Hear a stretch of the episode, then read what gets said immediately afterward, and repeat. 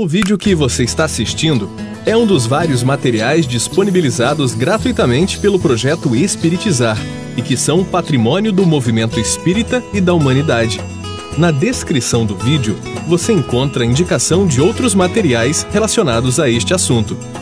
Você pode aprofundar seus estudos e colaborar com a manutenção deste projeto iluminativo, adquirindo os livros, DVDs e MP3 do projeto Espiritizar em www.livrariaespiritizar.com.br. Encontre mais materiais como este e fique por dentro da agenda de palestras e seminários transmitidos ao vivo em www.espiritizar.org.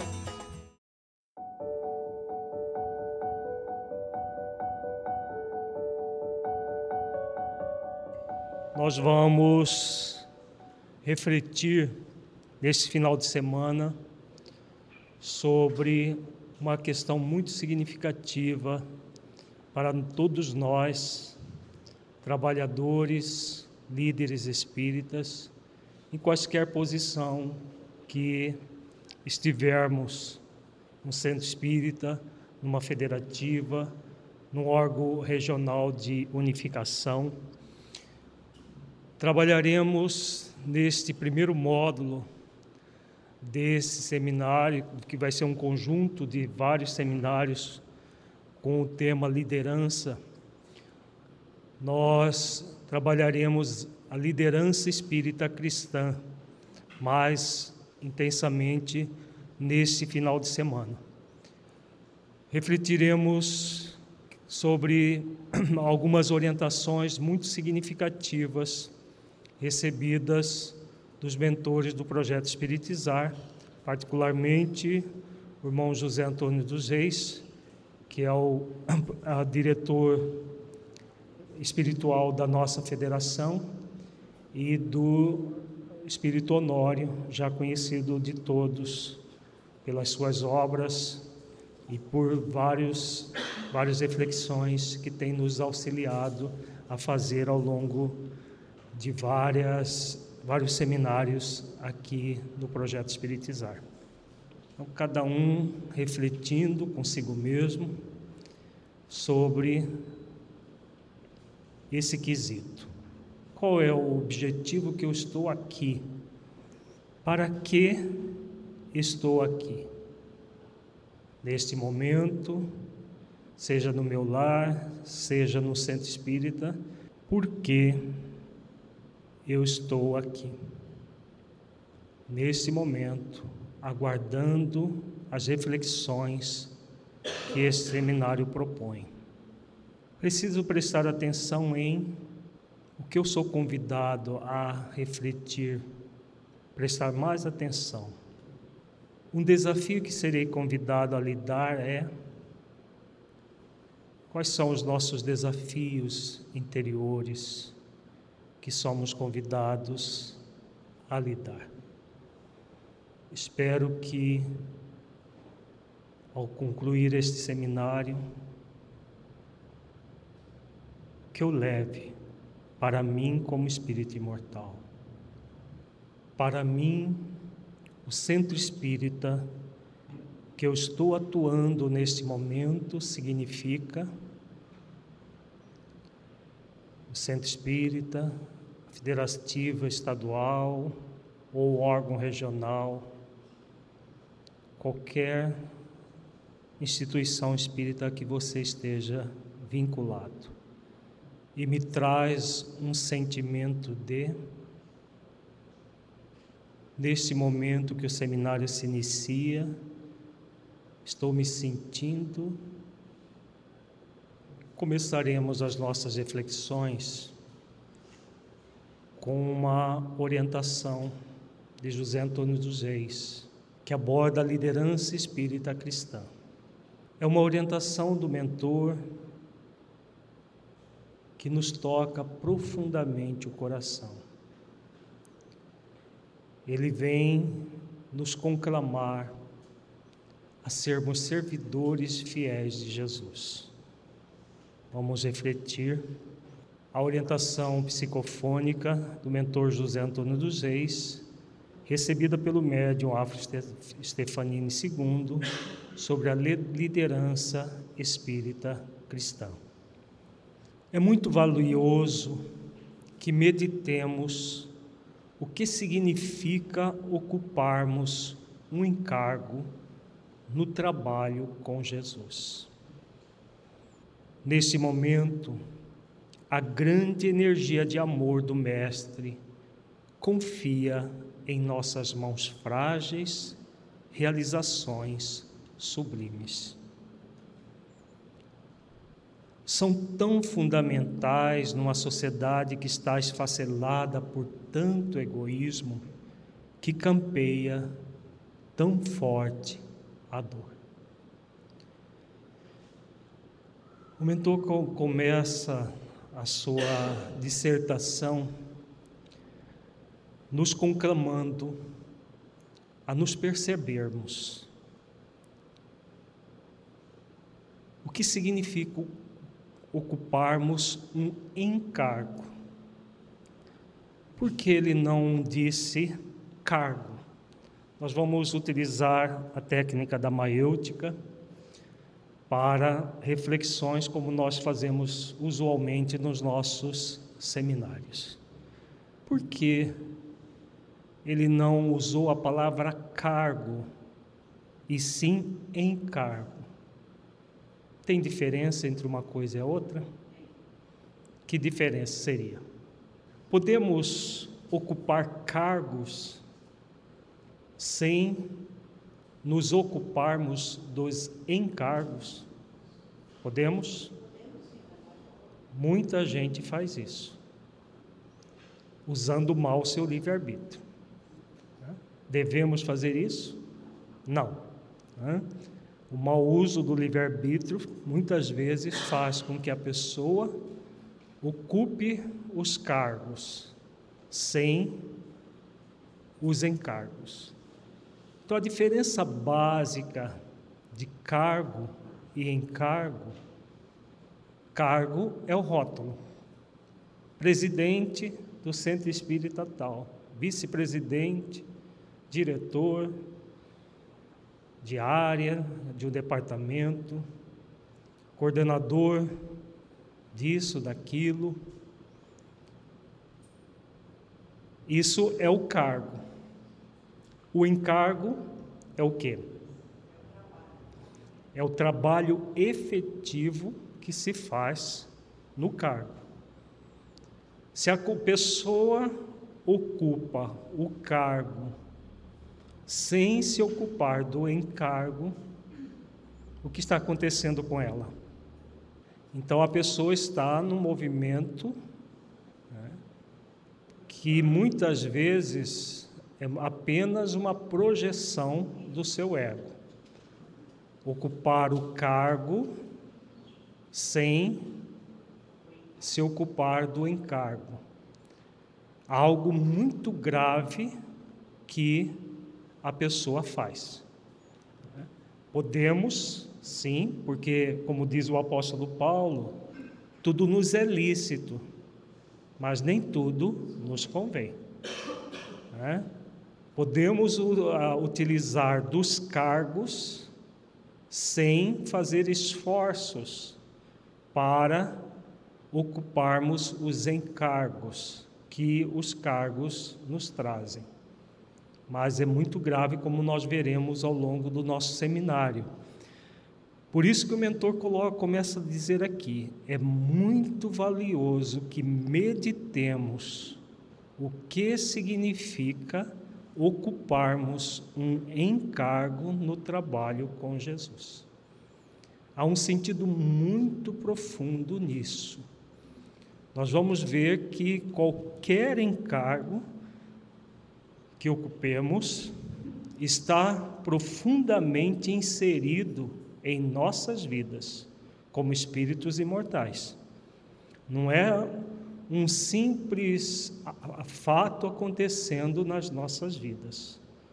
Há um convite do Mestre diretamente a nós. Porque muitas vezes nós pensamos que estamos nos cargos que ocupamos, na liderança, no trabalho, no movimento espírita, às vezes até por acaso. Ah, não tinha outra pessoa, me colocaram. Ah, não tinha alguém para assumir, eu acabei caindo aqui. Ninguém cai de paraquedas numa, numa função. Há um convite ali, um convite de Jesus, para que nós trabalhemos na sua seara. Como ele próprio diz na parábola da vinha, também chamada de trabalhadores da última hora, são muitos os convidados, poucos os escolhidos. Reflitamos essa, esse convite do mentor José Antônio Reis com essa fala de Jesus. São muitos os convidados, poucos os escolhidos. Por quê? Convidado a uma tarefa, ao encargo, a maioria, eh, todos foram convidados pelo mestre. Claro que o mestre usa muitos intermediários, encarnados e desencarnados. Ele não vem em pessoa, entre aspas, para convidar. Né? Seria muita pretensão da nossa parte. Jesus vir a cada um de nós durante o sono, desdobra: olha, você é convidado para o meu trabalho. Ele convida através dos, dos espíritos superiores que trabalham em sintonia com ele, ele convida através dos daqueles que estão em sintonia com os, com os espíritos superiores, enfim, de toda uma rede de trabalho. Por isso ele diz: são muitos os convidados, poucos os escolhidos.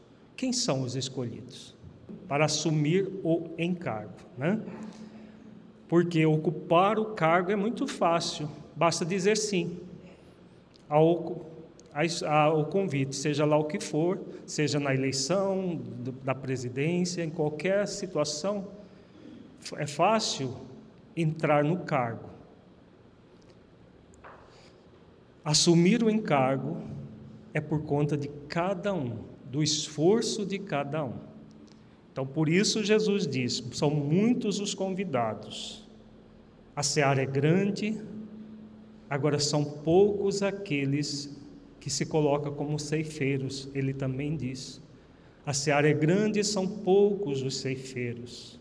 Ele disse há dois mil anos. A seara aumentou quase que para o mundo todo e os ceifeiros continuam muito reduzidos, apesar de muitas pessoas ocupando cargos. Muita gente ocupando cargos e poucos os encargos. Então é muito valioso que meditemos o que significa ocuparmos um encargo no trabalho com Jesus. Como diz o mentor, este é o momento em que a dor campeia muito forte. Muitas vezes nós, diante da dor, ainda ontem nós estávamos meditando sobre isso, na hora que vimos uma notícia muito triste, na cidade de Alepo, na Síria, uma menininha de cinco anos, soterrada nos escombros, a família inteira dela morreu soterrada. Com muito esforço conseguiram salvar a menina órfã, sem dos, do, de ambos os pais, sem nenhum dos irmãos. Depois elas filmaram a menina no hospital sozinha. Uma menina de cinco anos. Me gerou muita compaixão aquela, aquela cena. E lembramos de uma fala de Jesus do capítulo 24 do Evangelho de Mateus, que ele diz que no final dos tempos a iniquidade alcançaria o auge. como nunca antes, o sofrimento seria tão intenso como nunca antes na história da humanidade. E devido a isso, o amor de muitos se esfriaria. Mas aí ele diz: por causa dos escolhidos, seriam abreviados esses dias. A doutrina espírita tem um grande compromisso de abreviar esses dias nós observando a cena, o que nós temos a ver com isso? Nós temos tudo a ver com isso. Parece que está lá na Síria, não tem nada a ver conosco, a nossa família está toda muito bem aqui, mas é ilusão, nós vivemos todos num planeta único. E por que, que o mal ainda é tão forte a ponto de um cessar-fogo colocado na, na, na sede da ONU no dia anterior e no dia seguinte eles bombardearam uma área civil da cidade. Só havia haviam famílias ali. Por que disso tudo? Por causa do egoísmo, do materialismo que ainda impera entre os seres humanos. E o que nós temos a ver com toda essa dor? Se não é conosco, que temos a ver com essa dor? Temos alguma coisa? Com toda certeza. Porque quando nós nos colocamos distantes, o amor se esfria. E Jesus faz um alerta muito grave para que o amor não se esfrie em nossos corações. Então, quando nós estamos trabalhando por um movimento espírita sério, fiel a Jesus, fiel a Kardec, em centros que realmente façam diferença positiva na Terra, nós estamos acendendo pontos de luz na Terra. Isso influencia o planeta inteiro, podemos ter certeza disso. Então, um trabalho pequeno, feito aqui numa cidade pequena dos, do interior de Mato Grosso, aqui na capital, em qualquer lugar do, do nosso estado, no país, qualquer trabalho conectado com Jesus é uma luz nessa escuridão. Porque pode parecer que o nosso trabalho não tem nada a ver com a guerra na Síria. Se nós observarmos de um ponto de vista material, Parece que é insignificante, não tem nada a ver. Mas não é dessa forma que as coisas funcionam. Nós somos convidados a refletir nas questões profundas do espírito imortal. Então, quando nós estamos trabalhando no bem, realizando todos os esforços no limite das nossas forças, conforme veremos no seminário, nós estamos sim atuando para cessar a dor no planeta esse sofrimento acerbo no planeta. Podemos ter certeza disso. É assim que as coisas funcionam. Agora, se esfriar o nosso amor, ah, não temos nada a ver com isso. Não é comigo, não é com os meus. Num movimento egoísta, egocêntrico. Nós ocupando os cargos nas instituições espíritas, sem ocuparmos os encargos. Nós podemos manter centros espíritas como luzes apagadas. Um centro espírita pode ser uma luz potencial apagada? Sim. Quando os seus trabalhadores estão apenas servindo a si mesmos e não servindo na seara de Jesus. Potencialmente poderiam ser luzes acesas na escuridão que ainda medra na terra, mas se colocam como lâmpadas apagadas, para que estejamos com as nossas lâmpadas acesas, seja no nível individual, seja no nível coletivo, é fundamental meditar o que significa ocuparmos um encargo no trabalho com Jesus. Qualquer posição que nós estejamos. A, co a compaixão do Mestre não tem fim. Ele se assegura que, por mais que é conhecedor de nossas fragilidades, tem uma fé em nós muito profunda, mais brilhante que o sol que ilumina nossos olhos. A fé que o Mestre deposita em nós de colocarmos as nossas capacidades a serviço do amor ultrapassa o entendimento acanhado da mente humana. Olha que, que reflexão o mentor propõe. Anteriormente ele diz que as nossas mãos são frágeis. Agora ele diz que mesmo com essa fragilidade que ainda nos caracteriza, a fé que o Mestre deposita em nós de colocarmos as nossas capacidades a serviço do amor ultrapassa o entendimento acanhado da mente humana. Com certeza, o Mestre espera muito de nós. Qual é o convite que temos em relação a isso? A fé do Mestre, ninguém pode dizer que não existe como diz o mentor aqui, é mais brilhante que o sol que ilumina nossos olhos. E qual é o convite implícito nessa fala do mentor? Hum? Que nós busquemos a sintonia com o Mestre. Porque, apesar da nossa fragilidade, se nós nos conectarmos com o Mestre. O que, o que acontece com a nossa fragilidade? Ao conectarmos com o Mestre, a fragilidade faz de vir o quê? Vira força.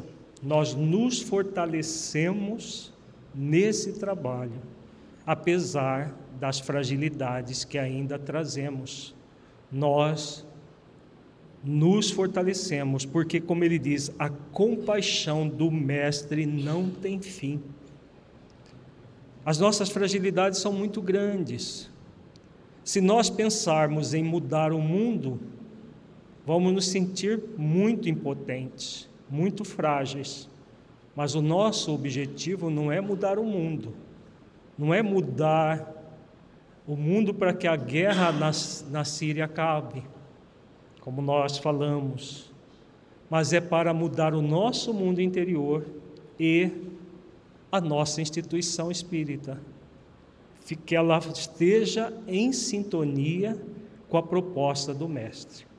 Se cada uma das pessoas que se diz cristão, cristã fizesse isso, se cada instituição que se diz cristã fizesse isso, não haveria mais Síria no, no mundo.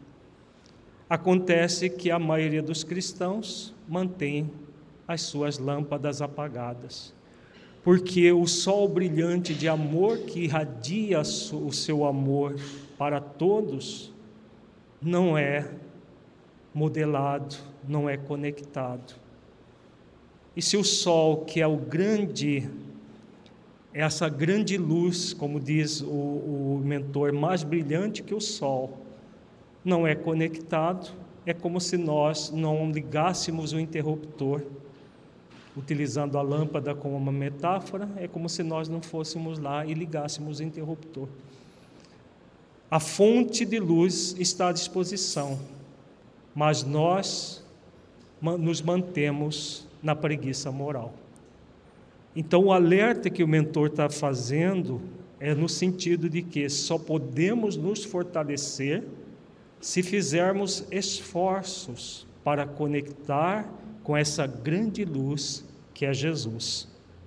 Este é o tempo de morrer para o mundo, para que o Cristo viva em nós, conforme ensina o apóstolo Paulo.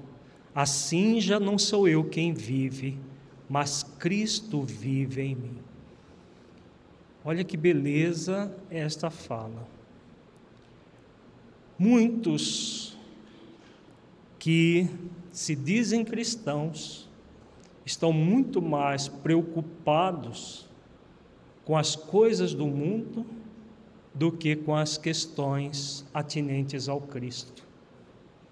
Se nós fizermos isso, nós vamos viver para o mundo e seremos mais um cristão falido ao final da existência.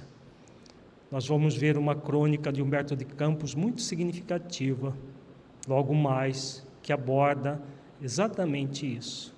Os cristãos sem o Cristo. O convite é este. Este é o tempo de morrer para o mundo para que o Cristo viva em nós. Conforme ensina o apóstolo Paulo, assim já não sou eu quem vive, mas Cristo vive em mim. O que é morrer para o mundo? Significa abandonar o mundo e entrar num mosteiro? É isso? Não. É viver no mundo sem ser mais um, buscando as coisas do mundo como se fossem permanentes. Nós sabemos que são transitórias, mas muitas vezes agimos como se elas fossem permanentes. Ah, preciso de dinheiro, eu não posso fazer isso porque eu tenho que trabalhar, porque eu tenho que isso. Às vezes são desculpas para a nossa consciência, que na verdade nós estamos atrás dos supérfluos da vida, das coisas, em detrimento do nosso mundo íntimo. Então, morrer não é abandonar o mundo, é buscar significação real, o que tem verdadeiro significado para mim, que estou momentaneamente no mundo. Sou um espírito imortal, momentaneamente encarnado.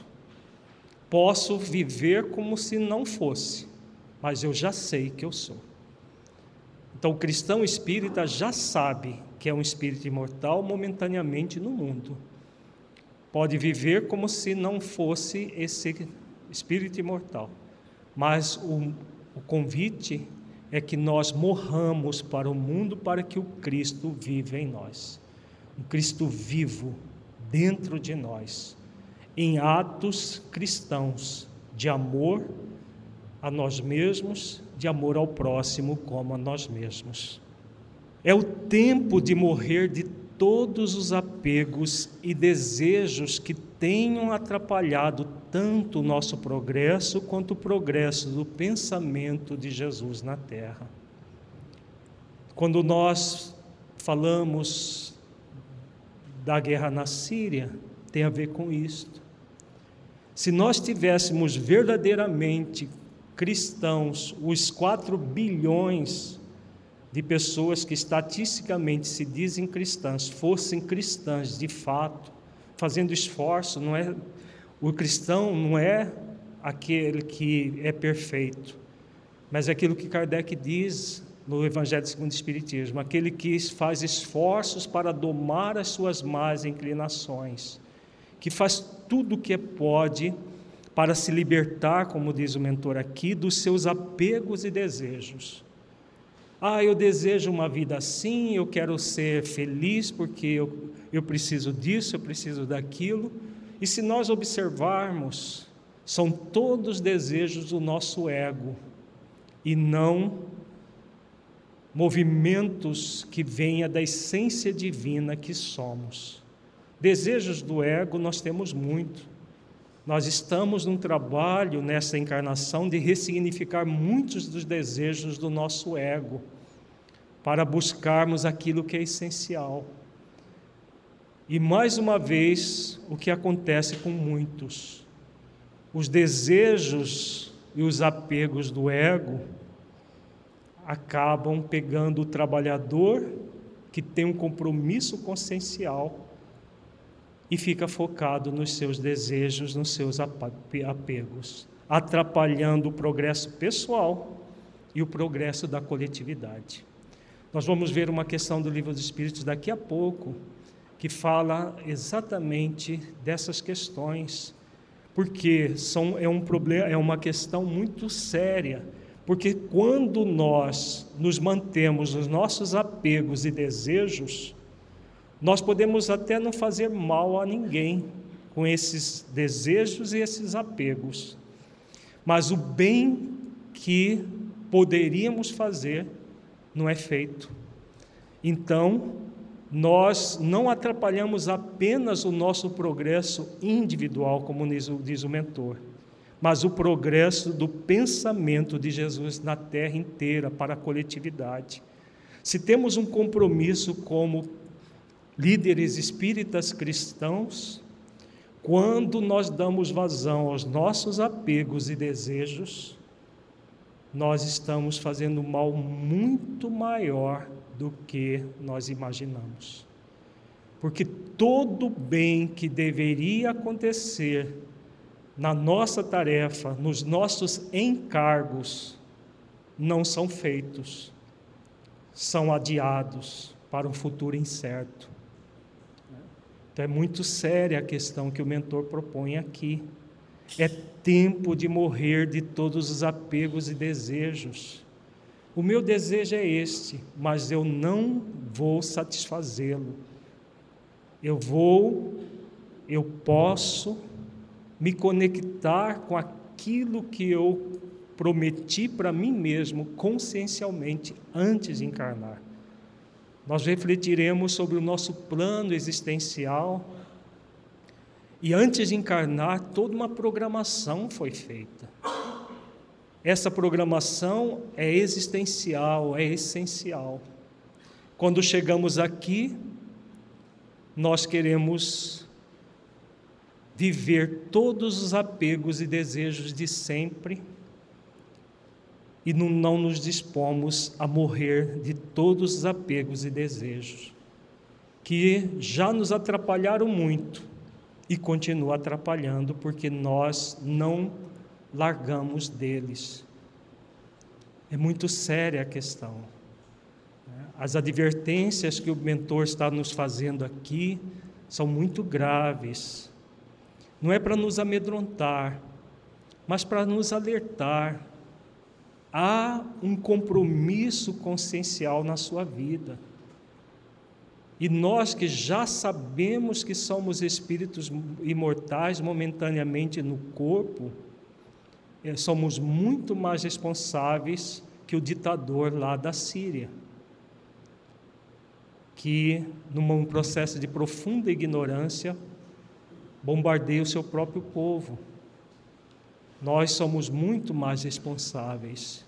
Então é o tempo de morrer de todos os apegos e desejos, para que nós não voltemos para a dimensão espiritual, para sentir muitas dores e muitos sofrimentos.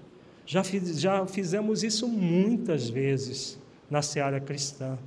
Muitas e muitas vezes nós que quisemos e vivemos todos os nossos apegos e desejos em detrimento do trabalho com Jesus.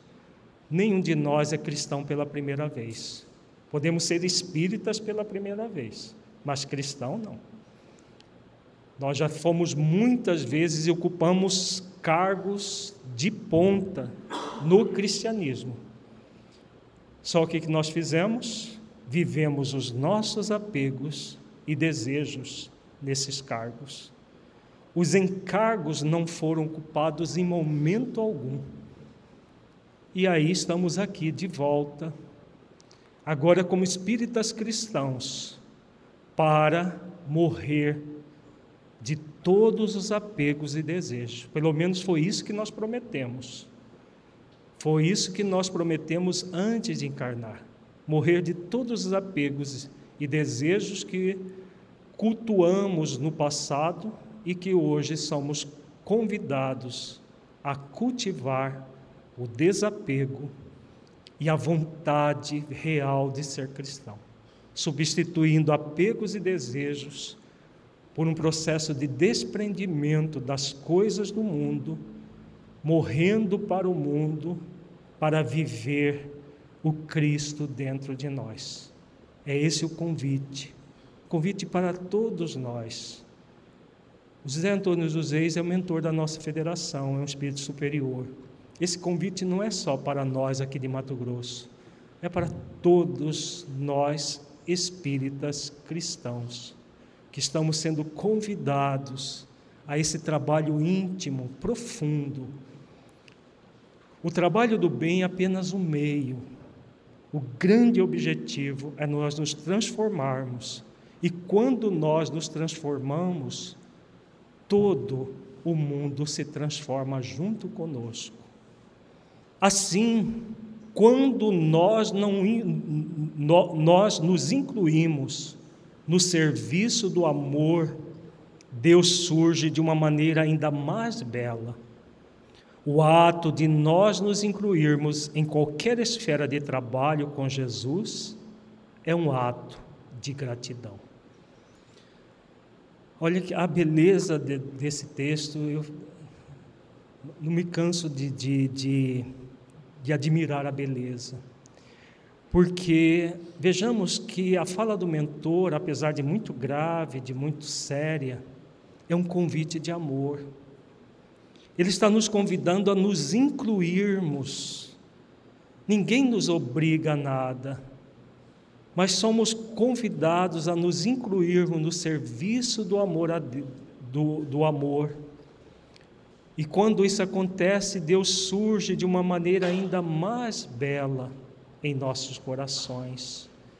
Nós passamos a vivenciar plenamente a proposta do Cristo. Quando ele diz o ato de nós nos incluirmos em qualquer esfera de trabalho com Jesus é um ato de gratidão. Olha o que significa. Nós temos muito pouco a oferecer, mas até o pouco que podemos oferecer significa profundamente um ato de gratidão porque nós devemos muito a Jesus. E qualquer ato que nós façamos para morrer para o mundo, para que o Cristo viva em nós, será um ato de profunda gratidão, porque somos devedores já de muito tempo do, do Cristo. E com o mentor é, convida a nós nos incluirmos e muitas vezes nós ficamos esperando que alguém nos inclua. Às vezes nos sentimos é, exclusos, alguns até expulsos, porque queremos projetar o nosso ego. E aí, não, para mim tem que ser assim, tem que ser assado, tem que ser do meu jeito. Se a pessoa quiser, na seara do mestre, que as coisas sejam do seu jeito, ela nunca vai se incluir na tarefa e vai se, se sentir exclusa ou até expulsa do trabalho porque não se movimenta em direção verdadeira ao aquilo que somos convidados a renunciar ao mundo para viver Jesus dentro de nós. A proposta é muito clara não é possível se incluir numa tarefa dessa, que é uma tarefa significativa, por menor que sejam os nossos cargos, por menor que sejam os encargos, porque é uma, uma tarefa coletiva em que se soma os encargos. O que um dá, outro vai ampliar e assim sucessivamente, formando um grande movimento luminoso no planeta.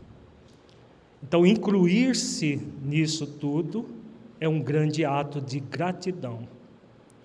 Manter-se excluso, seja por qualquer motivo for, especialmente esse que ele coloca aí, por causa dos nossos desejos e apegos, é um ato de profunda ingratidão a Jesus.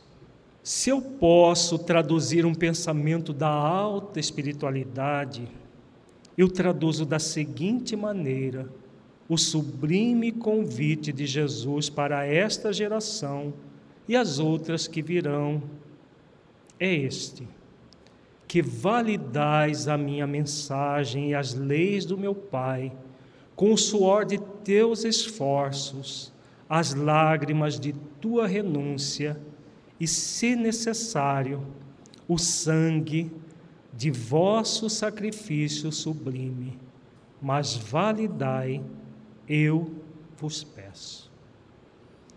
A beleza deste parágrafo é transcendente. Aqui ele está, com toda a certeza, sendo um instrumento, como espírito superior que é, um instrumento de passar um recado do Mestre a cada um de nós, aos nossos corações. Quando ele fala, ele não, não, diz explicitamente que ele está falando em nome de Jesus, mas ele fala implicitamente da alta espiritualidade.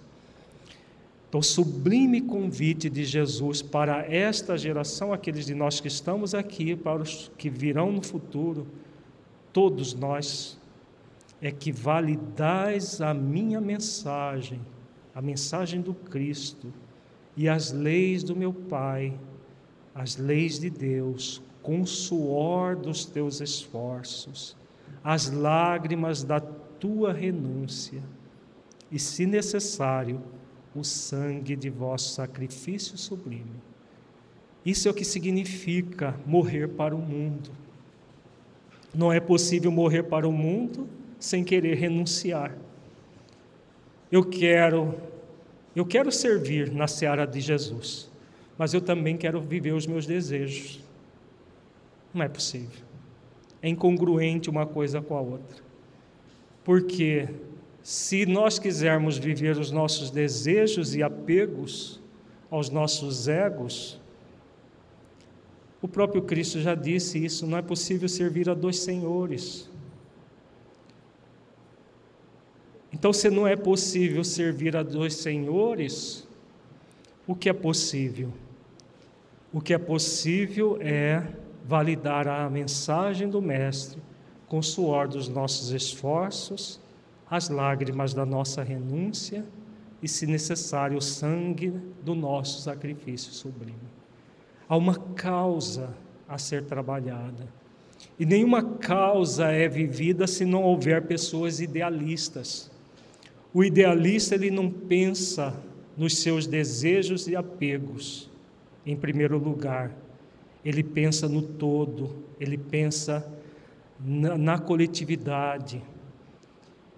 Ele diminui o seu ego para que o Cristo viva nele.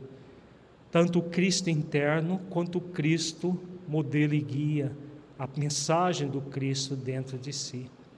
Então, esse é o convite para todos nós. É um convite diretamente do Cristo.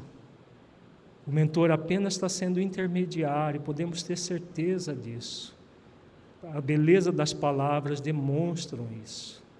É o que Jesus pede de nós nesse momento tão escabroso da coletividade humana momentos em que o sofrimento de todas as matizes, saindo da guerra na Síria, vindo para o nosso país com toda a corrupção que temos visto cada campeando a solta e quão mal isso faz para toda a sociedade que perde os recursos que poderiam estar aplicados na educação, na saúde, na segurança pública, em outras atividades que, nós, que é necessário que o poder público atue, quanta dor, quanto sofrimento é causado. Isso por quê? Porque o materialismo ainda campeia solto na terra. Porque as nossas instituições cristãs não aceitam o convite real de Jesus a grande maioria das instituições cristãs são, são cristãs de nome, de rótulo. Agora, que isso não aconteça no movimento espírita também é muito importante. Porque se nós tivermos centros espíritas apenas de rótulo, que se dizem cristão apenas de rótulo, sem que nós estejamos dispostos verdadeiramente a validar a mensagem de Jesus, o que nós teremos? Poderemos ter o título de espírita no nome, mas não teremos espiritismo dentro dessas instituições. E a gravidade disso é muito grande. Este é o convite, meus filhos, dos tempos que estamos vivendo. É tempo de obrar. É tempo de validar em nós a mensagem do Cristo. Não dá para ficar parado vendo tanta dor. Podemos até ficar parados, insensíveis, não fazendo nada, ou pior ainda, fazendo coisas equivocadas, sem contato com Jesus e Kardec, dentro dos nossos centros espíritas. É muito grave tudo isso. E o convite é este: é tempo de obrar, é tempo de validar em nós a mensagem do Cristo.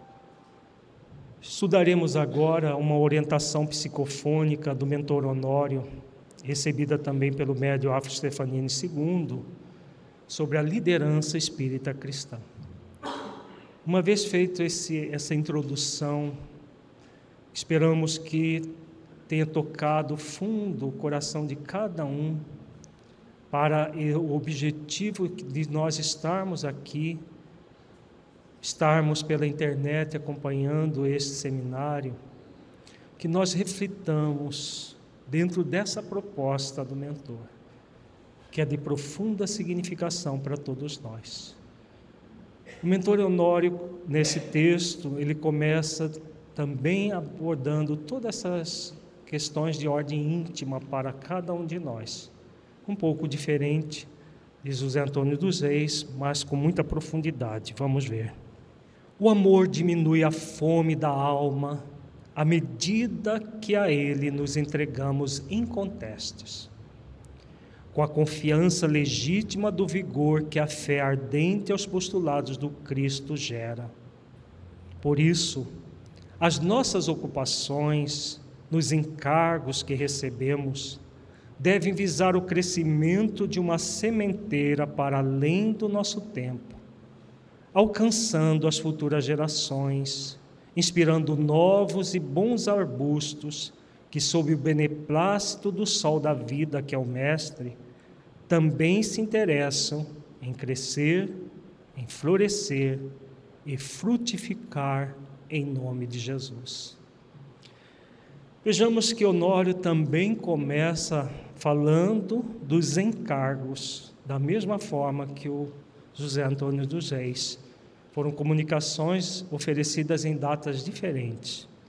As ocupações dos encargos que recebemos devem visar, devem visar o crescimento de uma sementeira para além do nosso tempo.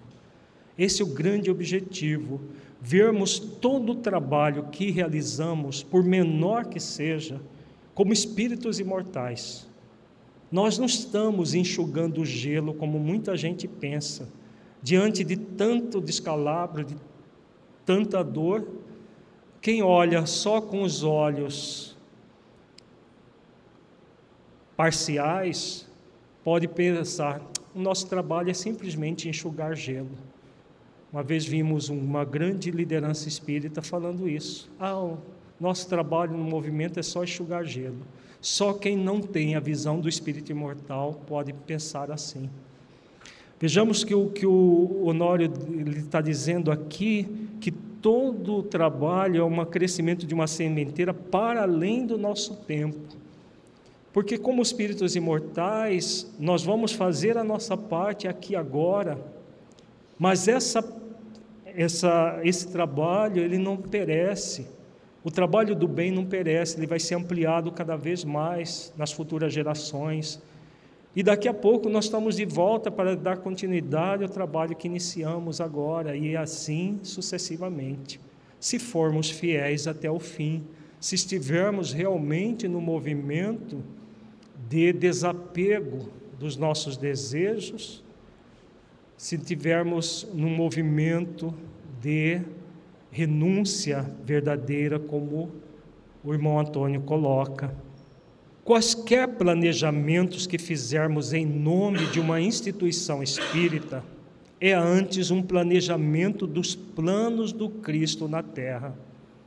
Vagamos entre as nossas incertezas, colocando muitas vezes nossas mãos e nossos pensamentos mediante a nossa humanidade frágil para dissertar opiniões, colocar projetos, determinar rumos. Entretanto, hábil é aquele que se coloca como instrumento dos inspiradores do Senhor, dos que vêm ininterruptamente dizer aos vossos corações: Tende bom ânimo, o Mestre venceu o mundo, todos nós também podemos. Vejamos a, profundidade deste parágrafo. Se nós tivermos no trabalho focados em nossa, a nossa perspectiva e não na, é, na perspectiva dos, do planejamento dos planos do Cristo, o que vai acontecer? Nós nos perdemos na nossa humanidade frágil, porque o nosso foco é imediato. Jesus trabalha de forma imediata ou mediata? Como Jesus trabalha? Pontualmente, que é o imediato, ou mediata, pensando em várias gerações. Mediata. Então, há um planejamento do Cristo para a Terra, há um projeto iluminativo dele para todo o nosso planeta, para a regeneração do planeta. Então, ele pensa dessa forma macro. E unindo um texto com outro, qual é o compromisso que o, que o Antônio dos Reis nos, nos convidou? De nos conectar com a luz de Jesus para nos fortalecermos em nossa fragilidade. Agora, se tivermos focados nos nossos desejos e apegos, nós nos perdemos, porque nós ficamos querendo que as coisas sejam desta ou daquela maneira, é, pontualmente, de forma imediata e não de maneira mediata. Por isso, esse convite do mentor Hábil aquele que se coloca como instrumento dos inspiradores do Senhor. Já não sou eu quem vive, mas o Cristo que vive em mim. Essa é a proposta para todos nós. O que Jesus gostaria que eu fizesse? E o que eu quero fazer em nome de Jesus? São duas questões muito significativas para que nós pensemos, para que nós nos coloquemos como um instrumento daqueles que trabalham em sintonia com Cristo.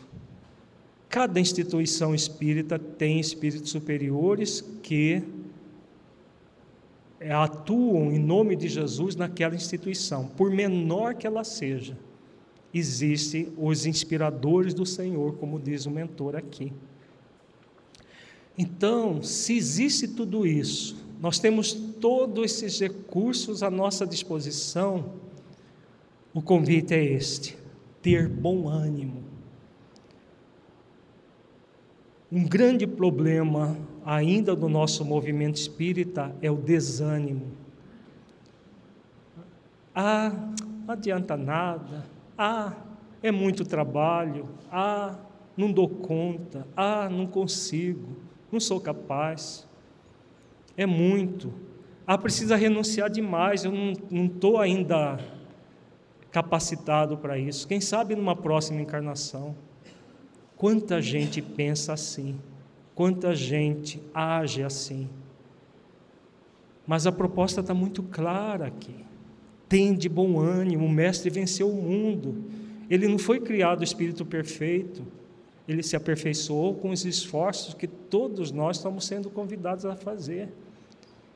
Então, ele venceu o mundo, no sentido de que ele venceu tudo aquilo que nós estamos sendo convidados a vencer, no sentido de nos libertarmos dos nossos apegos, dos nossos desejos, para que nós possamos ser instrumentos dos espíritos superiores que trabalham em sintonia com Ele, que nós sejamos instrumentos de Jesus nas instituições espíritas. Esse é o convite. Os rumos que são traçados por meio dessa humildade frente aos desígnios de Deus, ao projeto do Mestre e à inspiração dos mensageiros de amor, conduz realmente uma instituição espírita à sua finalidade espiritual. Então, quando nós nos colocamos realmente como fiéis servidores de Jesus,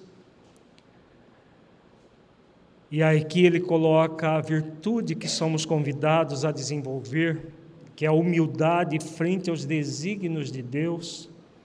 Se nós fomos convidados a ocuparmos cargos e encargos no movimento espírita, nós estamos com toda certeza obedecendo aos desígnios de Deus. E se ficarmos apenas nos cargos sem querer, no limite das nossas forças, ocuparmos os encargos, aí a coisa fica muito complicada para nós. Então, toda instituição espírita é convidada a agir assim, enquanto instituição, que na verdade a instituição é apenas a pessoa jurídica as paredes, os prédios do centro. A instituição é feita das pessoas que ali estão. Se estivermos dispostos a exercitar a nossa humildade e dar o melhor que podemos no limite das nossas forças, nós estaremos nesse projeto do Mestre sob a inspiração dos mensageiros de amor. E aí a instituição se torna um foco de luz na terra. Esse é o convite para todas as instituições espíritas e para todos os líderes e trabalhadores espíritas. Líder espírita é aquele que aprendeu a servir, diminuindo as imposições da vontade própria e compreendendo como agir em nome do bem maior. A sua liderança compreende que o seu tempo na terra deve ser bem aproveitado a favor de todos de modo que seus feitos possam contribuir com os planos da espiritualidade maior.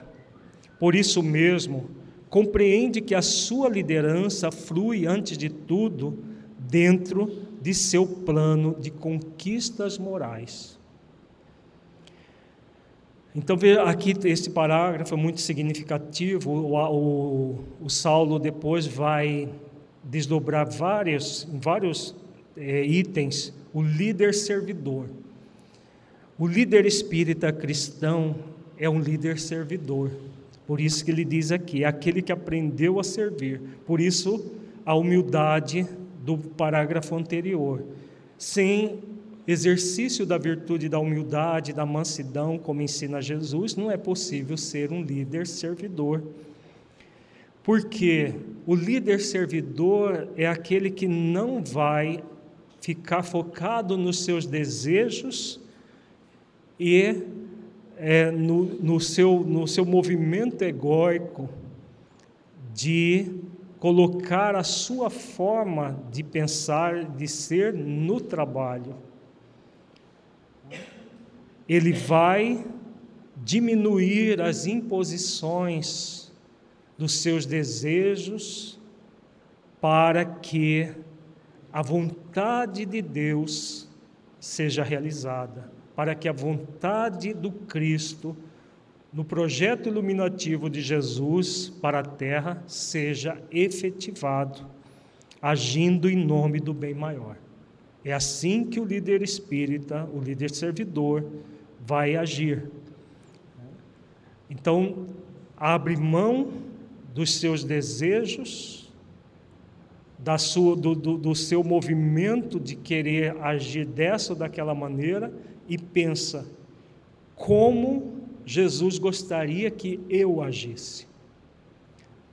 Para que eu me sintonize com o projeto iluminativo de Jesus, como eu posso agir nesse momento? São perguntas conscienciais que o líder espírita cristão é convidado a fazer para que ele seja realmente, como diz o mentor, para que ele possa realmente contribuir com os planos da espiritualidade maior.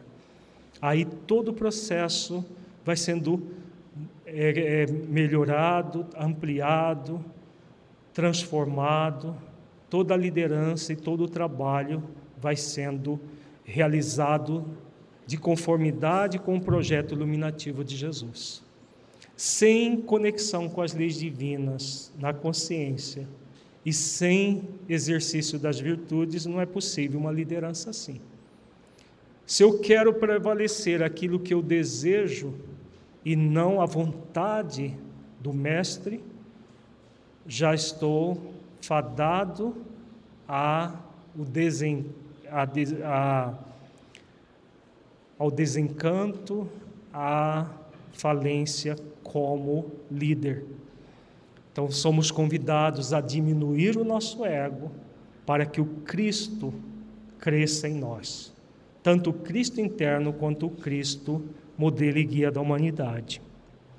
É a conquista moral do ponto de transformação de um líder em favor do projeto iluminativo do Mestre Jesus para as atividades hebdomadárias de uma federação espírita ou de um centro espírita.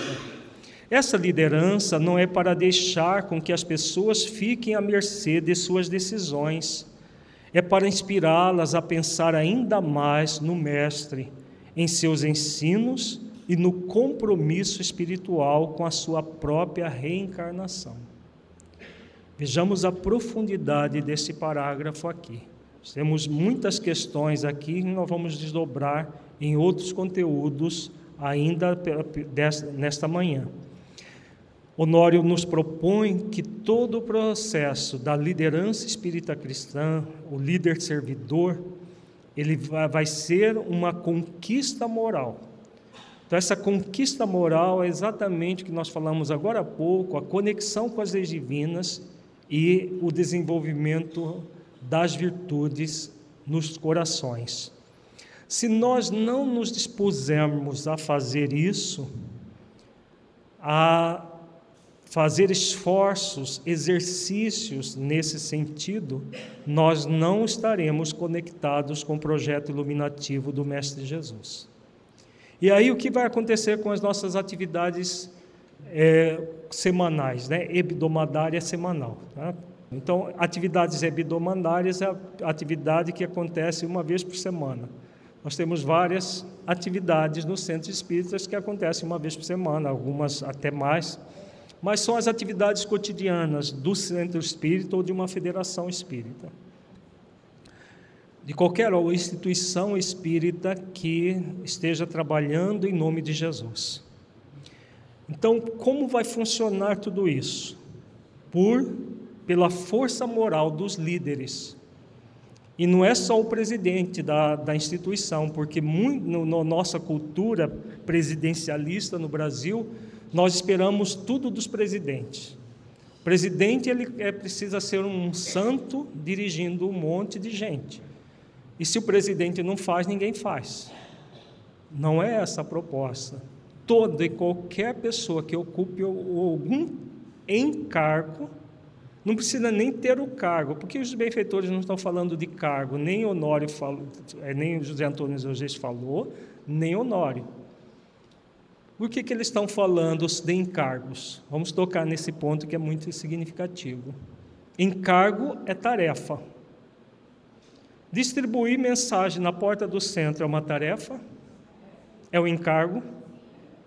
Se a pessoa fizer de mau humor, ela está fazendo a tarefa em nome de Jesus? Ah, me puseram aqui porque acho que eu sou incapaz. Eu estou aqui, mas eu, eu fico mas aqui dentro eu não estou satisfeito. Ela está num, num, focada no, no projeto iluminativo do Mestre Jesus? Não.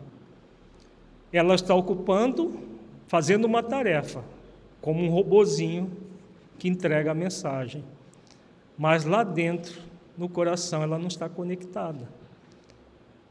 Nós demos esse exemplo de propósito. Um simples trabalho o mais, talvez o mais simples, ou varrer o centro, fazer limpeza, qualquer que seja. A pessoa pode estar conectada com o projeto iluminativo de Jesus ou não. Se ela faz simplesmente por fazer, ah, não tem outra pessoa para fazer, eu faço.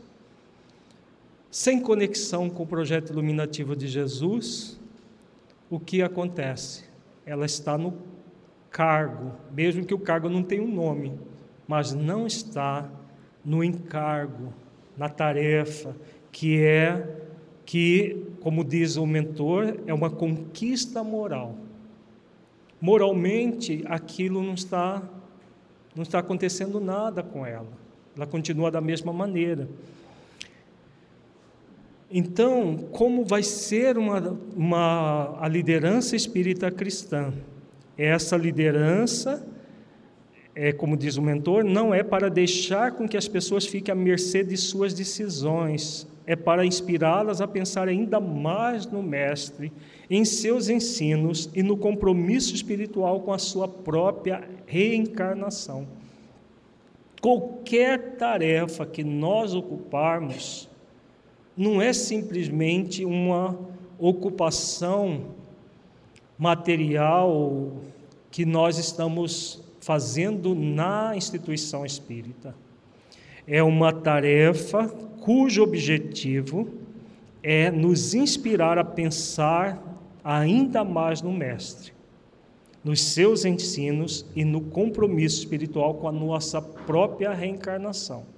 Nós vamos ver algumas questões do Livro dos Espíritos que abordam essa questão da reencarnação, do projeto iluminativo, auto-iluminativo que todos nós temos na nossa reencarnação. Nós não reencarnamos para fazer bonito para os outros. Ah, para fazer o trabalho do bem eu vou fazer bonito e aí os outros vão me aplaudir. Nós não viemos, ninguém veio para isso. Nós reencarnamos para aprimorar as nossas, é, o, a, o, o ser que nós somos. Então, é dessa maneira que nós devemos enxergar qualquer tarefa que ocupamos dentro de uma, de uma organização espírita. Todas as benesses do conhecimento espírita, com os detalhes de aprimoramento que esse conhecimento nos oferece, são utilizadas pelo líder como uma forma de demonstrar que é possível a vivência do amor em tempos tão cruciais como este que vivemos hoje. Tempos em que a descrença, a discórdia, a desatenção uns com os outros, o egoísmo para com o conforto sobre as próprias sensações, o orgulho de posições e aparências ainda se faz tão notório em nossa sociedade. Aqui o mentor delineia todas aquelas questões atriantes à dor que campeia no planeta, que o José Antônio Reis eh, refletiu. Né? Todas as possibilidades. Então, qual é o grande compromisso?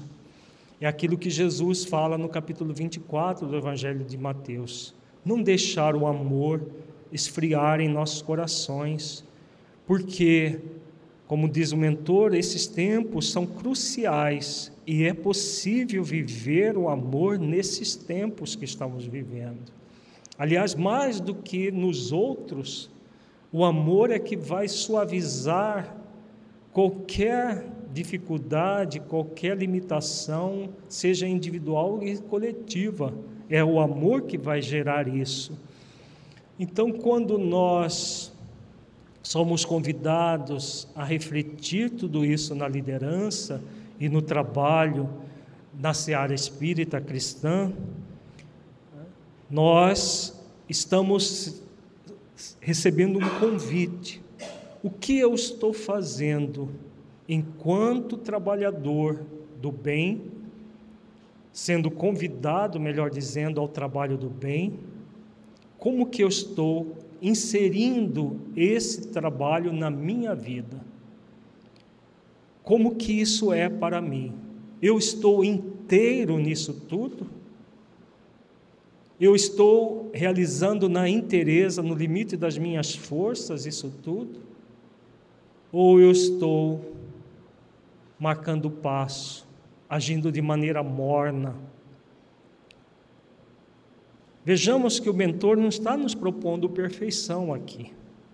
Ele está nos propondo a exercitar o amor, a exercitar as virtudes. Nós estamos muito distantes da perfeição, mas nós temos um compromisso com as nossas consciências, que é o compromisso do aperfeiçoamento. É interessante observar que a liderança espírita produz cada vez mais liderados com vontade de seguir os postulados realmente libertadores da consciência que o Espiritismo nos traz. Esta liderança de espírita, de fato, promove no ser a vontade de se descobrir, de compreender o sentido dos próprios atos, as consequências das próprias escolhas, a se movimentar para querer produzir sempre algo de relevante e significativo no círculo em que está inserido.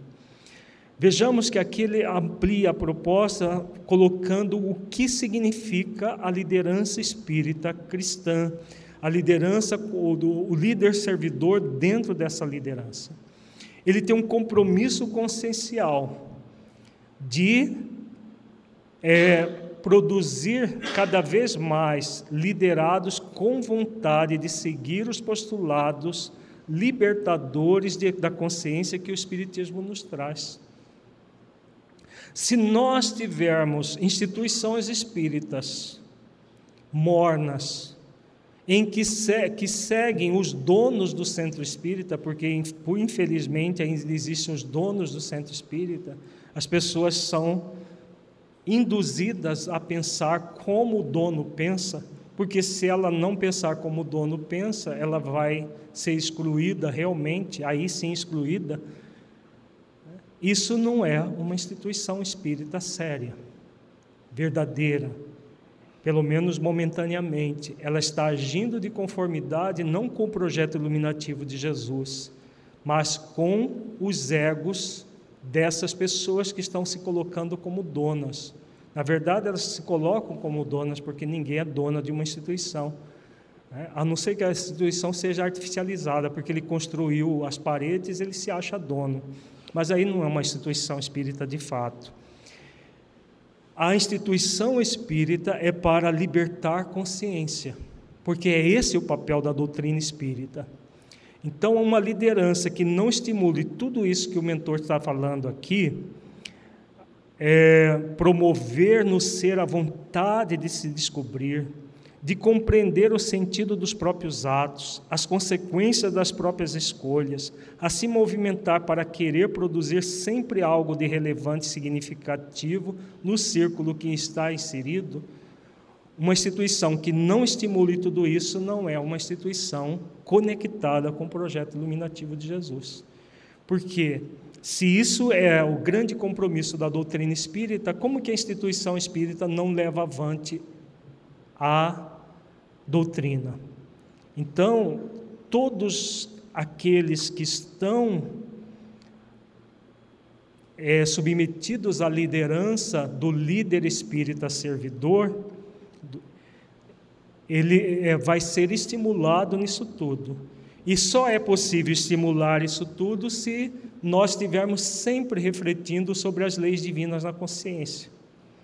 Porque são as leis divinas, o conhecimento das leis, conforme veremos no livro dos Espíritos, é que vai ser a pedra de toque para que nós tenhamos instituições que com pessoas que pensam, com pessoas que pensam por si mesmas, que têm autonomia do pensamento, para formar um todo cada vez mais harmonizado.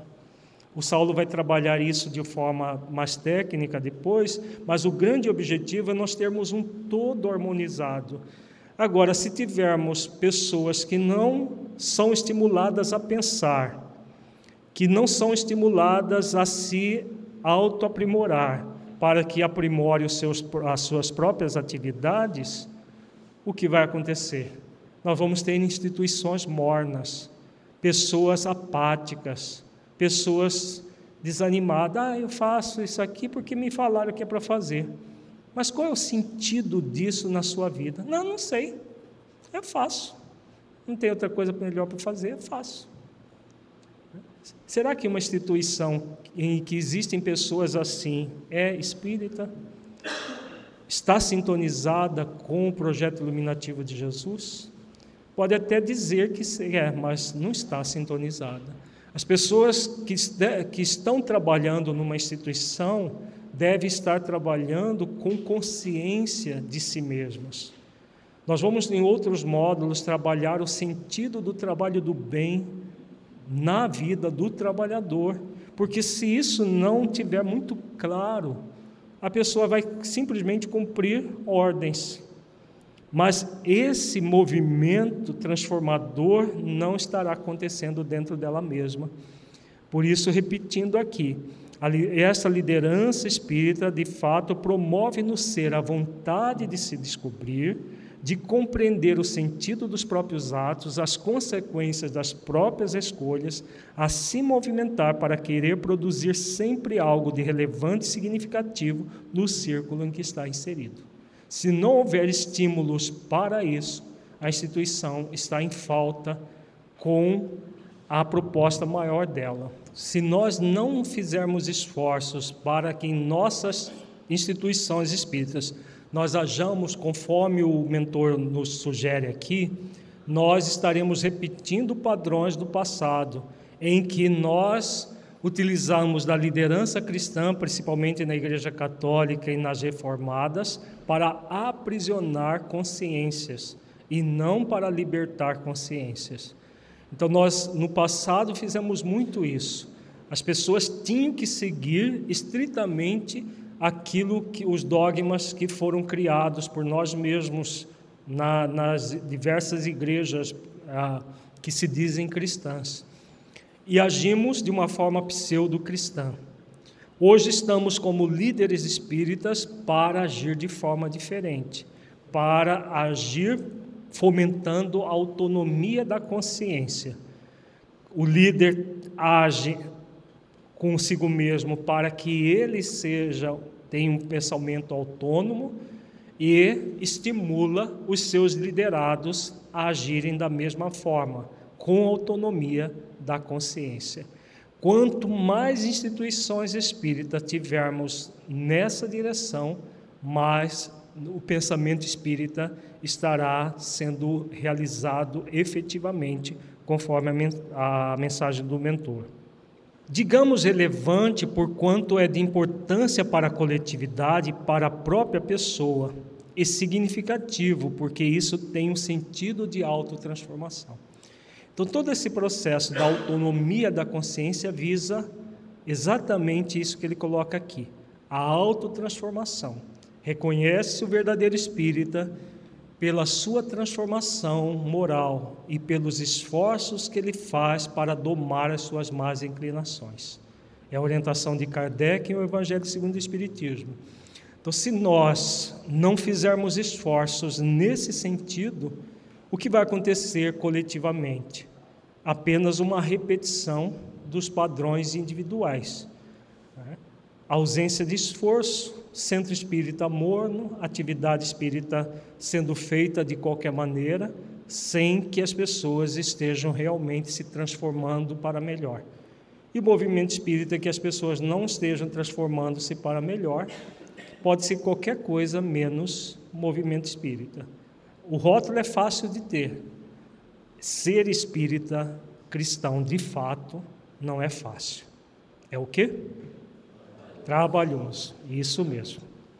Não é difícil também porque vai nos felicitar muito a nossa vida. Sendo assim, o líder espírita não aguarda que os cooperadores comecem primeiro para depois ele agir. Ele mesmo incentiva a ação daqueles que estão ao seu redor, movimentando o seu tempo, a sua disponibilidade emocional e intelectual a favor das ações necessárias para a manutenção do bom estado no trabalho da instituição e, além dela, em meio à sua conduta de todos os dias. Por isso, o líder busca Jesus como modelo, como inspiração, como guia de suas decisões frente a si mesmo e frente ao grupo em que está inserido. Olha a beleza deste parágrafo. Como é o líder autocrático, esses que pensam é, que mandam na, nos outros, pensam que mandam, né, porque na verdade é um movimento egóico ilusório, mas pensam que mandam e são obedecidos. Eles dão ordem. Faça isso, faça aquilo, faça aquilo outro, tal. O Saulo vai trabalhar bem essa parte depois. A proposta do que Honório faz aqui é muito clara. O líder espírita não aguarda que os cooperadores comecem primeiro para depois ele agir. Então, o líder servidor, ele age e convida os outros a agirem como ele. Ele, conectado com Jesus, como modelo e guia da humanidade, ele faz esforços para que os seus liderados, aqueles que estão na sua é, é, na, é, conectados com a sua tarefa, seu trabalho, mesmo que seja um processo de autoliderança, às vezes a pessoa só tem ele, ele próprio faz isso. Ele foca no trabalho, no esforço do bem. E aí, nesse movimento de servir em primeiro lugar, o que vai acontecer numa instituição assim?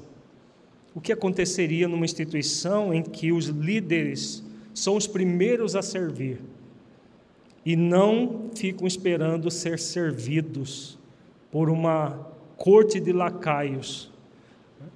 Os centros espíritas que têm dono funcionam assim: o dono manda e os outros, se tiver juízo, obedecem igual uma empresa autocrática qualquer.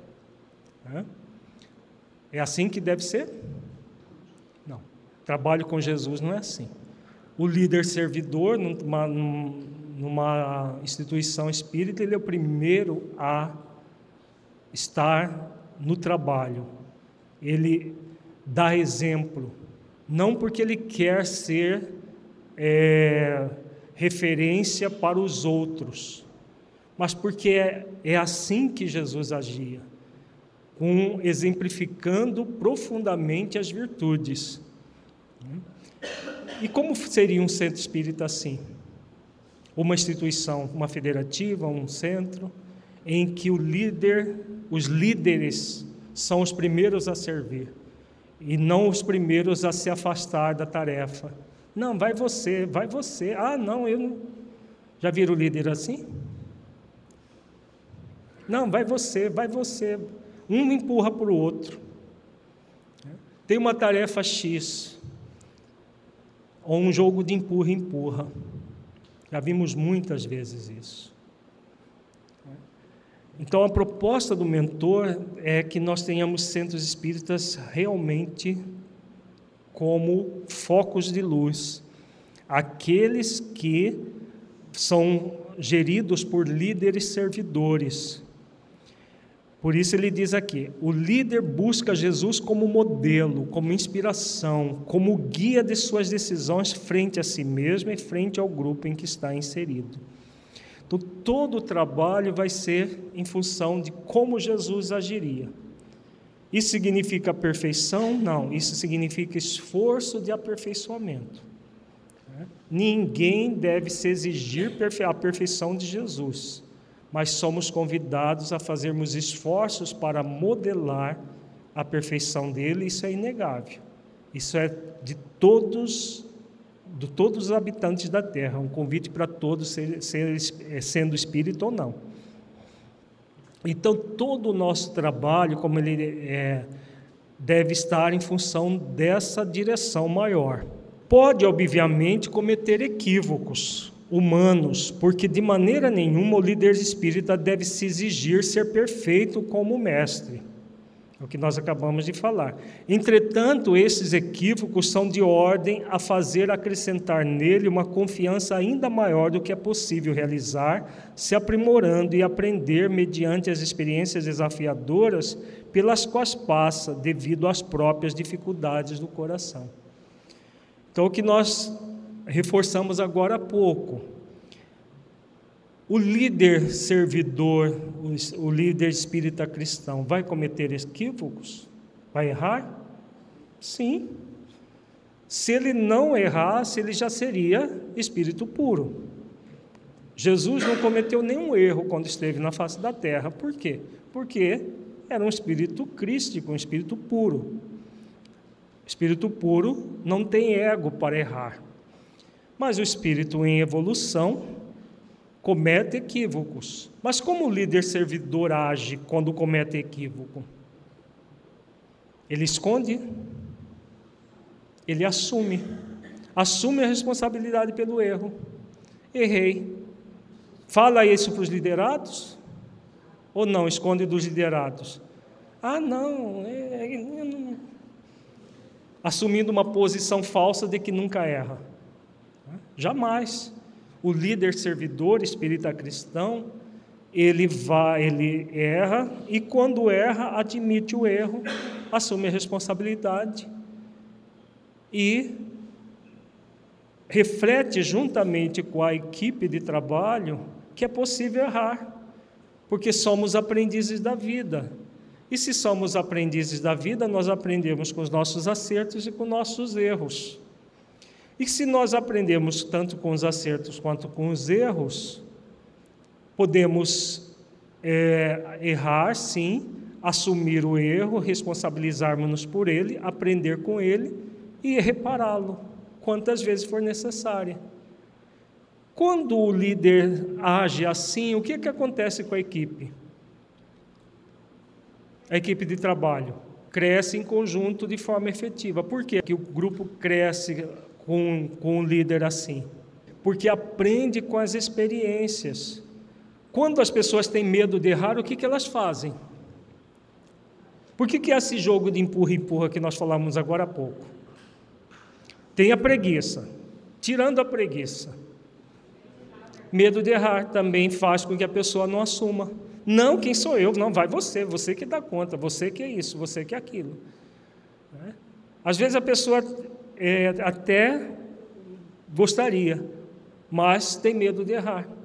Se nós aprendemos que é, desde o líder que é possível errar e que nós aprendemos com os erros e podemos repará-los, nós vamos criando cada vez uma equipe de trabalho que busca dar o melhor de si mesma.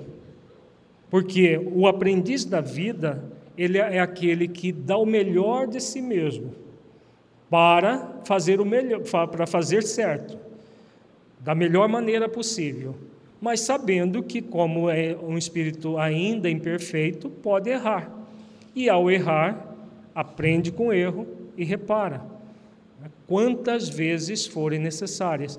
Quando nós fazemos isso, nós estamos trabalhando o quê? Líderes e equipe de trabalho. Estamos trabalhando o quê? A autonomia da consciência, aquilo que nós vimos agora há pouco. A pessoa vai se tornando autonômica se ela pode agir e não vai ter ninguém para repreendê-la. Porque o pseudo líder como que ele faz? Ele age como alguém que sabe tudo e que vai lá dar pito, né? Da, como, é, é, como que o jovem diz hoje? Bafão? É, não, toim. Toim. Toim. Bafão é outra coisa. vai dar toim, vai tomar, é, vai, ah, não vou fazer porque vou tomar toim. Né? E toma mesmo, né? Do líder autocrático, toma mesmo. O líder servidor jamais. Né? Se algum liderado errar, como que ele vai agir? Ele vai fingir que não aconteceu? Não. Se ele fizer isso, ele não é, um líder, não é o líder servidor que modela Jesus. Jesus diz: seja o seu dizer sim, sim, não, não. O que passa disso é de procedência maligna.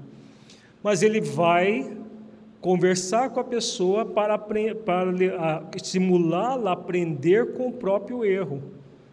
Se ele estimulá-la a aprender com o próprio erro, ele estará cumprindo com seu papel de líder servidor. Seja quando ele erra, ele admite o erro, seja quando algum liderado erra, ele auxilia aquele liderado a refletir como aprendiz da vida. E aí, quando ele faz isso, ele está estimulando exatamente o exercício da autonomia da consciência. Porque a pessoa vai criando cada vez mais autonomia. Se ela não tem medo de errar, ela pode experimentar coisas novas sem medo, sabendo que ela vai aprender em qual, qualquer que seja o resultado. É essa a proposta que o Honório está fazendo aqui. Não exigir perfeição de ninguém, seja do líder, seja do liderado, mas todos se aperfeiçoarem em conjunto. Como agir diante de um líder autocrático? Nós somos convidados a atuar nos nossos encargos.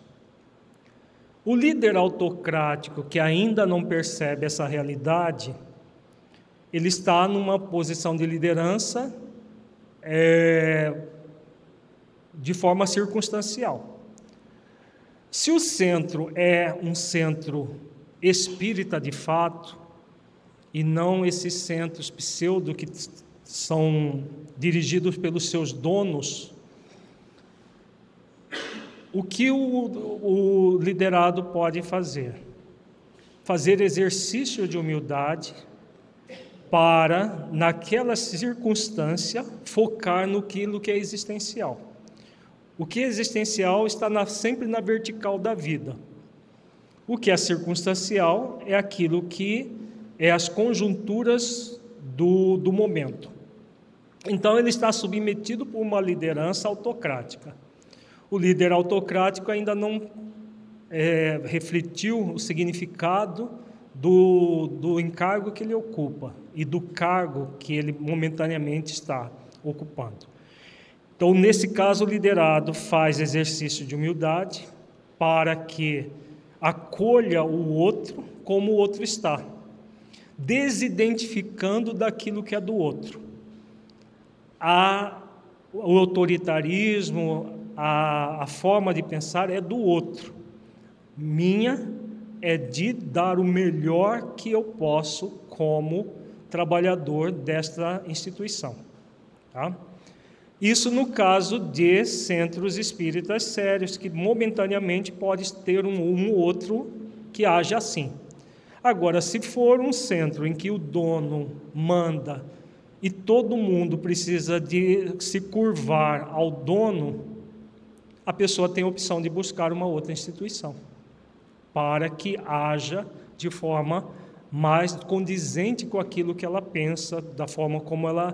Porque muitas vezes as pessoas ficam apegadas às casas, sem refletir que o nosso grande compromisso não é com a casa, é com a causa, com a causa espírita. Há muitas casas que ainda estão distanciadas da causa. Se a pessoa observa que aquela casa está distanciada da causa e os, os donos não vão desencarnar tão cedo, né? porque se ele tiver velhinho lá, quase dobrando o cabo da Boa Esperança, você aguarda que daqui a pouco as coisas podem mudar. Mas se não, não tiver nessa condição, ficar focado na casa e tendo que obedecer a ordens que não se, é, não se conectam com a proposta de Jesus, é perda de tempo. E o nosso tempo é muito precioso para ser perdido com uma, uma, um, uma organização, com uma instituição que não quer levar avante a verdadeira causa cristã. Então, a, a, é preciso refletir essas duas possibilidades. Se a causa cristã é levado no, no centro como um todo, fiquemos observando essa questão. Aquilo que é do outro não me pertence, o que me pertence é a minha paz. Aí entra o exercício da virtude do liderado. Porque se ele exercitar a virtude da humildade, da mansidão, ele se desidentifica do, da, do autoritarismo do outro e continua na sua atividade tranquilamente, serenamente, porque não foi o outro, o autocrático que o convidou, foi Jesus que o convidou. Então ele, em sintonia com Jesus, continua a sua atividade Porque se a instituição é uma instituição séria, é uma questão de tempo para aquela pessoa autocrática sair daquela função. Né? É porque todos aqueles que não estiverem em sintonia com o projeto iluminativo de Jesus, tudo aquilo que elas estão fazendo quando a instituição é séria, não é uma questão de tempo para que a pessoa esteja fora da, do, daquela, daquele encargo. E, claro, do cargo que leva o encargo, porque ela não está é, verdadeiramente levando avante o encargo.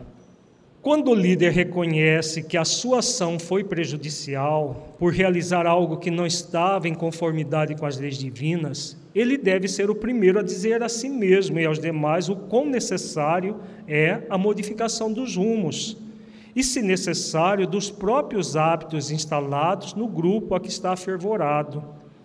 Muitas vezes são por meio dessas experiências de reconhecimento muito profundo que as criaturas vão verificar no líder qualidades e valores que ainda não haviam observado. Então vejamos, essa fala do, do mentor, nós já de uma certa forma já comentamos, quando o líder erra e assume o seu erro, ele está diante dos liderados assumindo o quê? O que, que ele está assumindo de fato? Essa postura é uma postura séria, muito séria. Então ele vai ser visto como o quê? Como um ser humano num processo de evolução. Não é, não é assim que todos nós somos? Não existem dirigentes de organizações espíritas que se colocam como sobre-humanos? Uma aura mística, principalmente se for médium. Nossa, as pessoas acham que os médios são semideuses na Terra. Muita gente por ignorância, acha, isso. Então, aquela pessoa é vista como um, um sumo sacerdote, não como um ser humano dentro do centro espírita. São, são processos atávicos do passado que muitas vezes no movimento espírita nós alimentamos por ignorância. E não é para ser assim. Então, o líder servidor, quando erra, ele, ele coloca toda a sua humanidade, tanto para ele mesmo quanto para os demais trabalhadores da organização. E aí sim possibilita que os liderados tenham confiança nele e não adoração falseada nele, como um, um, um ser sobre-humano, como muitas instituições ainda são dirigidas por seres que se colocam como sobre-humanos, como se ele fosse alguém além da, da, da do, do comum da, da humanidade terrestre. Pessoas assim não existem. Né? Os verdadeiros, um espírito superior, se tiverem encarnado e estiver ocupando a posição no centro espírita, que eu não conheço nenhum, ou numa, numa federativa, ele nunca vai agir dessa maneira. Ele vai agir com humildade e mansidão. Então, esses que se colocam como nunca erram, que são que fazem e acontece, são pseudos sábios. Cuidado com eles, porque são cegos conduzindo cegos. Ambos podem cair no abismo, como diz o mestre Jesus. Seja assim os nossos esforços de liderança em nome do Cordeiro de Deus, do Senhor que se fez o mais simples, o mais humilde, aquele que jamais impunha nem se colocava como a resposta final para nenhuma das inquisições e das inquirições que sofreu no contato com as criaturas.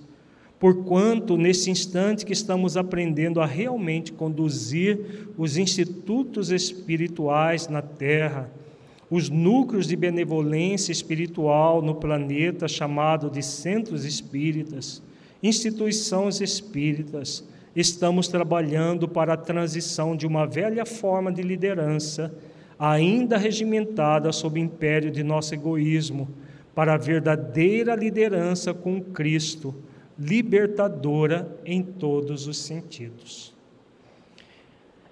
Então, belíssimo também esse parágrafo, né? Ainda temos uma instituição velha a ser reformada, ref, transformada, melhor dizendo. Não reformada, porque reformar é só mudar na superfície. Transformar é de profundidade. Então, corrigindo o termo, transformada.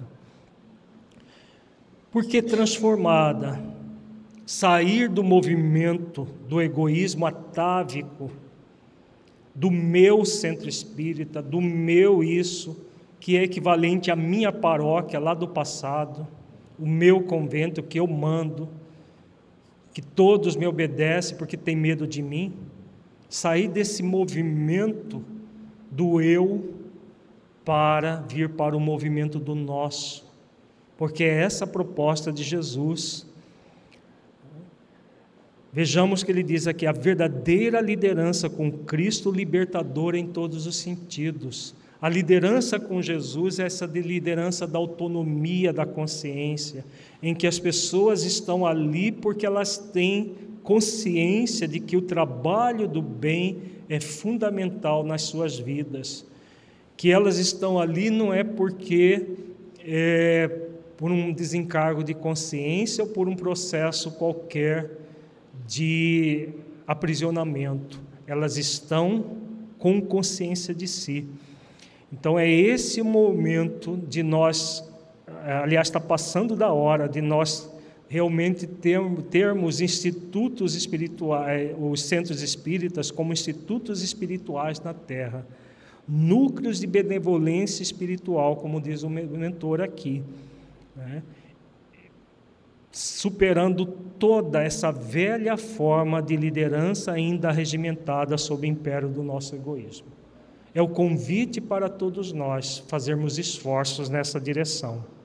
Neste ponto, o líder espírita cristão deve perguntar-se: qual é a forma o modo com o qual Jesus realmente se mostraria mais vivo e mais presente no coração de nosso grupo, de nossos companheiros, de nossa instituição? Uma pergunta profundamente consciencial que o mentor propõe aqui. Se Jesus é o nosso modelo e guia, modelo de toda a humanidade, ele vai ser o modelo de todo líder espírita cristão que se coloca como um líder servidor.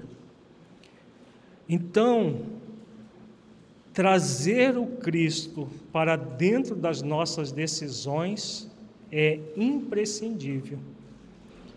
O modelo do Cristo, não Cristo mitificado, mas o modelo do Cristo então, qual é a forma, o modo com o qual Jesus realmente se mostraria mais vivo, mais presente no coração do nosso grupo? Ele é o modelo, nós somos convidados a seguir os passos do modelo. No livro O Significado das Leis Divinas em Nossas Vidas, tem é, vários capítulos dessa obra que fala de uma instituição espírita. E colocamos nessa, nessa obra toda várias orientações do Cristo sendo trabalhadas para que ele seja o modelo e vivo das nossas instituições. Vale a pena refletir sobre aquele o conteúdo que está no livro Significado das Leis Divinas em Nossas Vidas, para que tenhamos centros espíritas focados no exemplo cristão. Outra pergunta consciencial muito significativa: de que maneira esta decisão é capaz de mostrar a viva mensagem do Mestre em nossos corações. Como nós estamos vendo, o grande objetivo da, do, da instituição espírita é trabalhar a autonomia da consciência de todos aqueles que estão na instituição. E isso só é possível quando a mensagem é, viva do Mestre está presente em nossos corações. Se isso não acontecer, não vai haver autonomia, e sim pessoas conduzindo pessoas com base nos seus achismos, naquilo que elas pensam. Concluindo a fala do mentor, ele diz: Estas são perguntas bússola para a liderança com Jesus Uma liderança que se faz cada vez mais fundamental à medida que o movimento espírita cresce nas suas dimensões e bases horizontais, para que saibamos não apenas conduzir as atividades de um centro, mas, sobretudo, que atuemos em suas dimensões verticais, pois a finalidade espiritual de um centro espírita é a de minorar o sofrimento planetário. Vejamos que ele, com, ele termina falando exatamente a mesma coisa, de uma forma é, diferente do que o irmão Antônio coloca.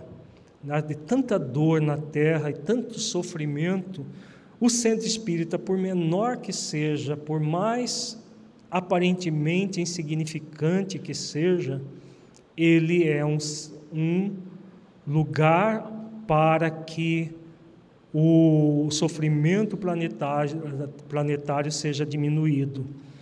Então, com base nessas perguntas, nós vamos conectar a, a nossa liderança nas instituições espíritas na vertical da vida. Jesus é o modelo para todos nós. O movimento espírita está crescendo e todas as vezes que nós crescemos na horizontal, é preciso muito cuidado para não perder a conexão com a vertical da vida. Crescer na horizontal é relativamente fácil. Tem muita gente se vangloriando do crescimento do movimento espírita na horizontal da vida.